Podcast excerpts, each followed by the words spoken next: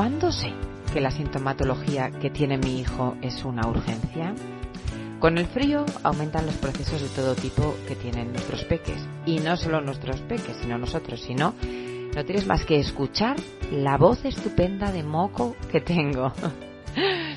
y bueno, pues teniendo en cuenta que alguno coge los mocos en septiembre y los deja en junio, pues hoy quiero darte algún consejo que otro que pueda ayudarte a entender mejor eh, cuando un proceso eh, se ha podido complicar o qué síntomas eh, sí o sí requieren de una visita a urgencias.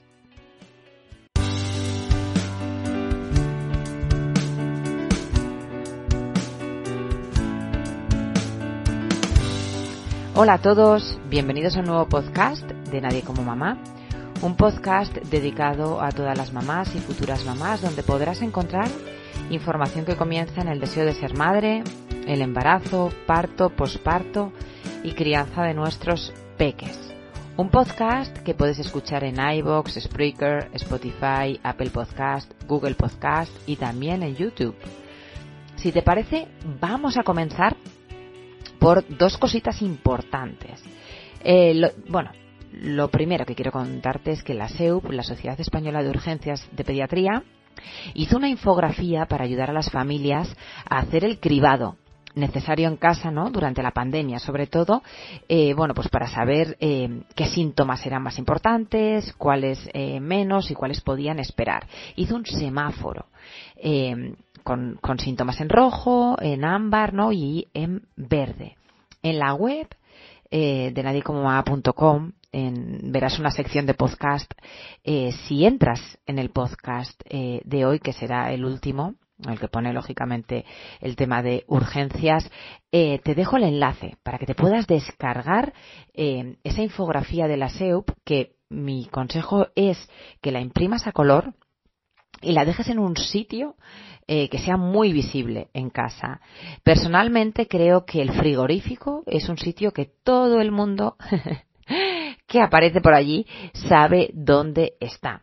¿Por qué te lo digo? Porque eh, esa información más la segunda parte que voy a, decirte creo que debe estar en un sitio visible para que cualquier persona que se quede a cargo de tus peques de forma puntual o, de forma habitual eh, sepa recurrir. Por un lado ya hemos dicho que será el semáforo de la SEO y por otro quiero que imprimas y completes una plantilla que he creado donde debes poner información imprescindible, eh, como por ejemplo el centro de salud eh, al que van tus peques, con el teléfono y la dirección, el centro de urgencias ambulatorias que te corresponda. Eh, cada comunidad autónoma funciona diferente. Aquí en Navarra las urgencias, yo por ejemplo tengo un centro de salud con, con nuestros médicos y con el pediatra de las peques, pero las urgencias ambulatorias de la zona son en otro centro de salud, ¿no? Pues también es importante aclarar eso con un teléfono y una dirección y además de eso, por otro lado, las urgencias hospitalarias, dónde hay que ir si hay una urgencia hospitalaria y lógicamente los teléfonos, eh, tus teléfonos, el, el teléfono del 112, etcétera. Hay una plantilla creada que solo tienes que rellenar los huecos, que también te dejo el enlace dentro eh, de la publicación del podcast en la web. Eso, por supuesto, en el frigorífico. Pero además de eso, quiero darte pequeños consejos que pueden ayudarte a diferenciar la gravedad o no de determinados síntomas. Por ejemplo, vamos a empezar con los problemas en la piel. La mayoría de las erupciones eh, cutáneas no requieren de una visita a urgencias, pero debemos saber cuáles eh, sí, ¿no? Sin ser un especialista. Y con dos tips que voy a decirte hoy, vas a saber diferenciar, eh, bueno, pues una erupción que nos puede indicar que hay algo grave detrás. Cuando las manchas aparecen de forma repentina y además van asociadas a otros síntomas característicos de una reacción alérgica, eh, pues inflamación de los labios, de los ojos, eh, problemas para respirar, eso es un motivo para ir de forma urgente a un servicio de emergencias, porque estamos hablando de una reacción alérgica importante. Por otro lado, si simplemente le ha salido a, a tu peque manchas por toda la piel, tenemos que hacer una pequeña prueba para diferenciar eh, si son petequias o simplemente es una erupción de la piel. ¿Cómo lo hacemos? Bueno, pues debemos colocar los dos pulgares juntos eh, en la piel de nuestro peque y estirar, ¿no? Separar uno hacia un lado y otro hacia otro. De esa forma estiramos la piel y si la mancha desaparece, no es necesario ir a urgencias si no está asociado a otra sintomatología grave, como te he dicho antes. Si no te aclaras con lo de los dedos, también existe la prueba del vaso. Con un vaso de cristal transparente, apoyar el vaso tumbado en, la piel de, nuestro peque y si, al mirar a través del vaso desaparecen eh, la erupción, o sea, en la piel no se ve la erupción, no son petequias. Cuando son petequias nos pueden indicar una infección generalizada y es un motivo de urgencia Así que si no hay síntomas asociados de gravedad y descartamos con, estos dos eh, tips que te he dado que no son petequias, una erupción, si no hay un picor abrumador ni ninguna otra eh, síntoma de los que hemos dicho, no es un motivo para ir a una urgencia hospitalaria, ¿no? Será para que lo vean, lógicamente, eh, llamar al día siguiente y que lo valoren. Después de hablar de las erupciones de la piel, también tenemos la fiebre que la fiebre nos trae por la calle de la amargura. Yo creo que tenemos que tener claro eh, dos excepciones, ¿no?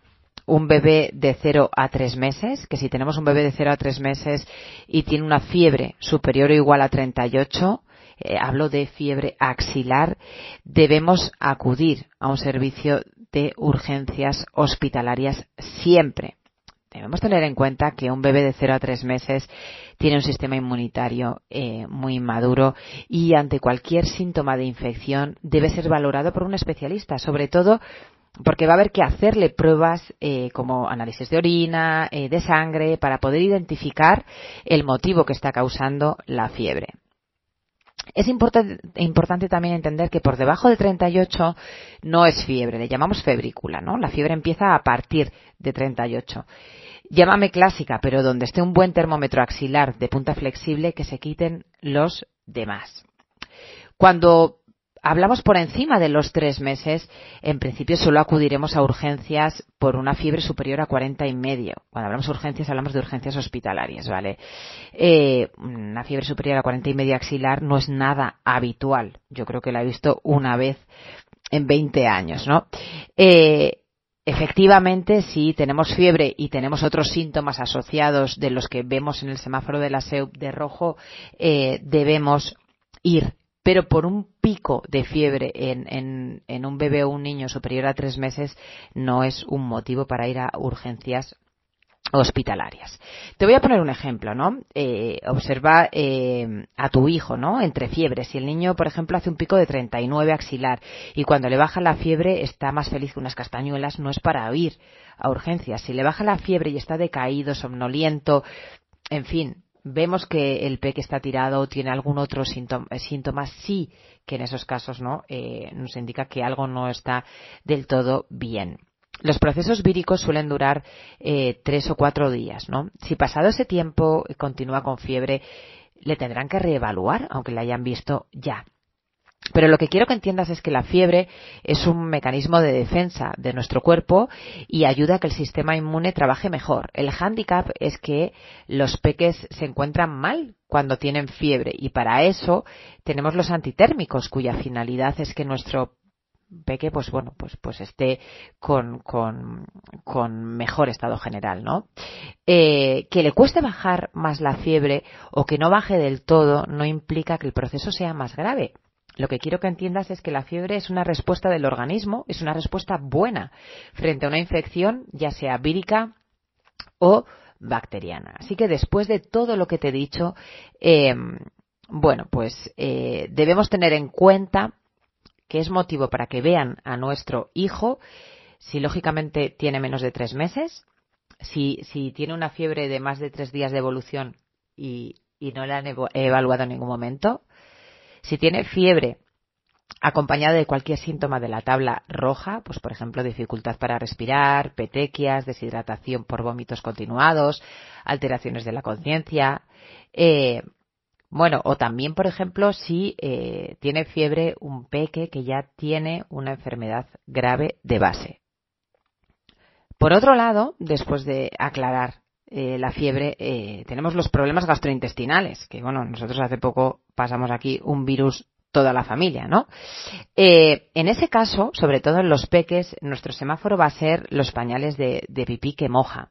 Un bebé de 0 a 3 meses eh, si rechaza la leche, tanto sea lactancia materna, mixta o artificial, eh, y vomita, el margen que tenemos para que se deshidrate es mínimo, con lo que si lleva varias horas sin orinar y no ha tomado nada, lo deben valorar en una urgencia hospitalaria.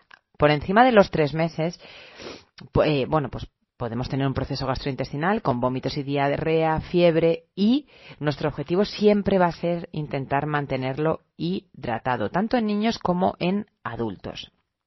En ningún caso utilizaremos bebidas o preparados de rehidratación para deportistas, ni en niños ni en adultos.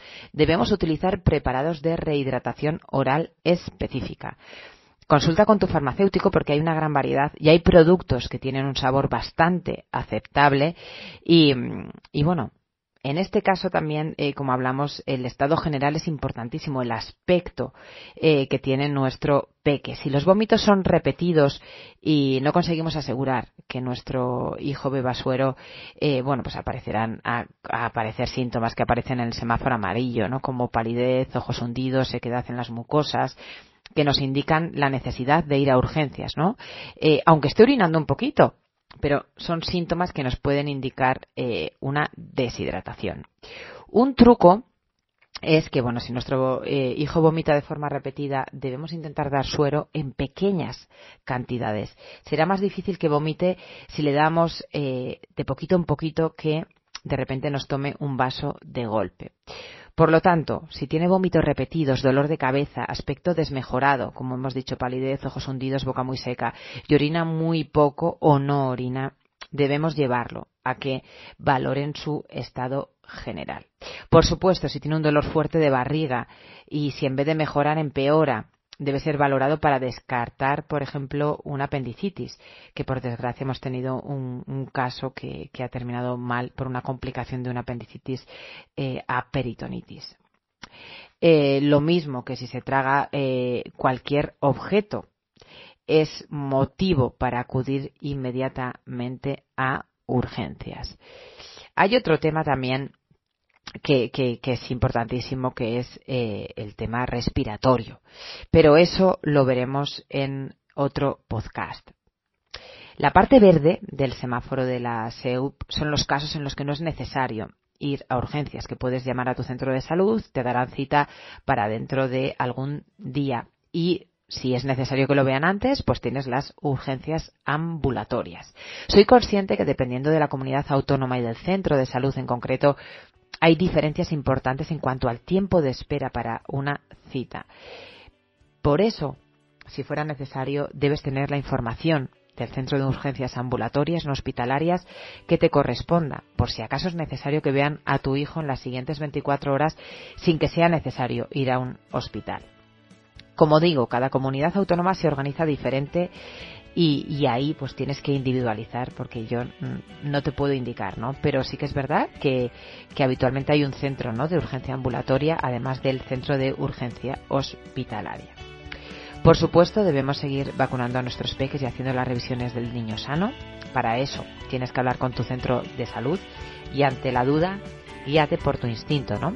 Si crees que es necesario que le vean, no dudes, eh, porque nadie conoce mejor eh, a tu peque que tú. Espero que este podcast te resulte práctico en tu día a día. Hasta aquí el podcast de hoy. Recordarte que tienes más de 100 podcasts para ayudarte en la bonita pero a veces dura tarea de la maternidad y que nos escuchamos el viernes que viene. Un abrazo enorme.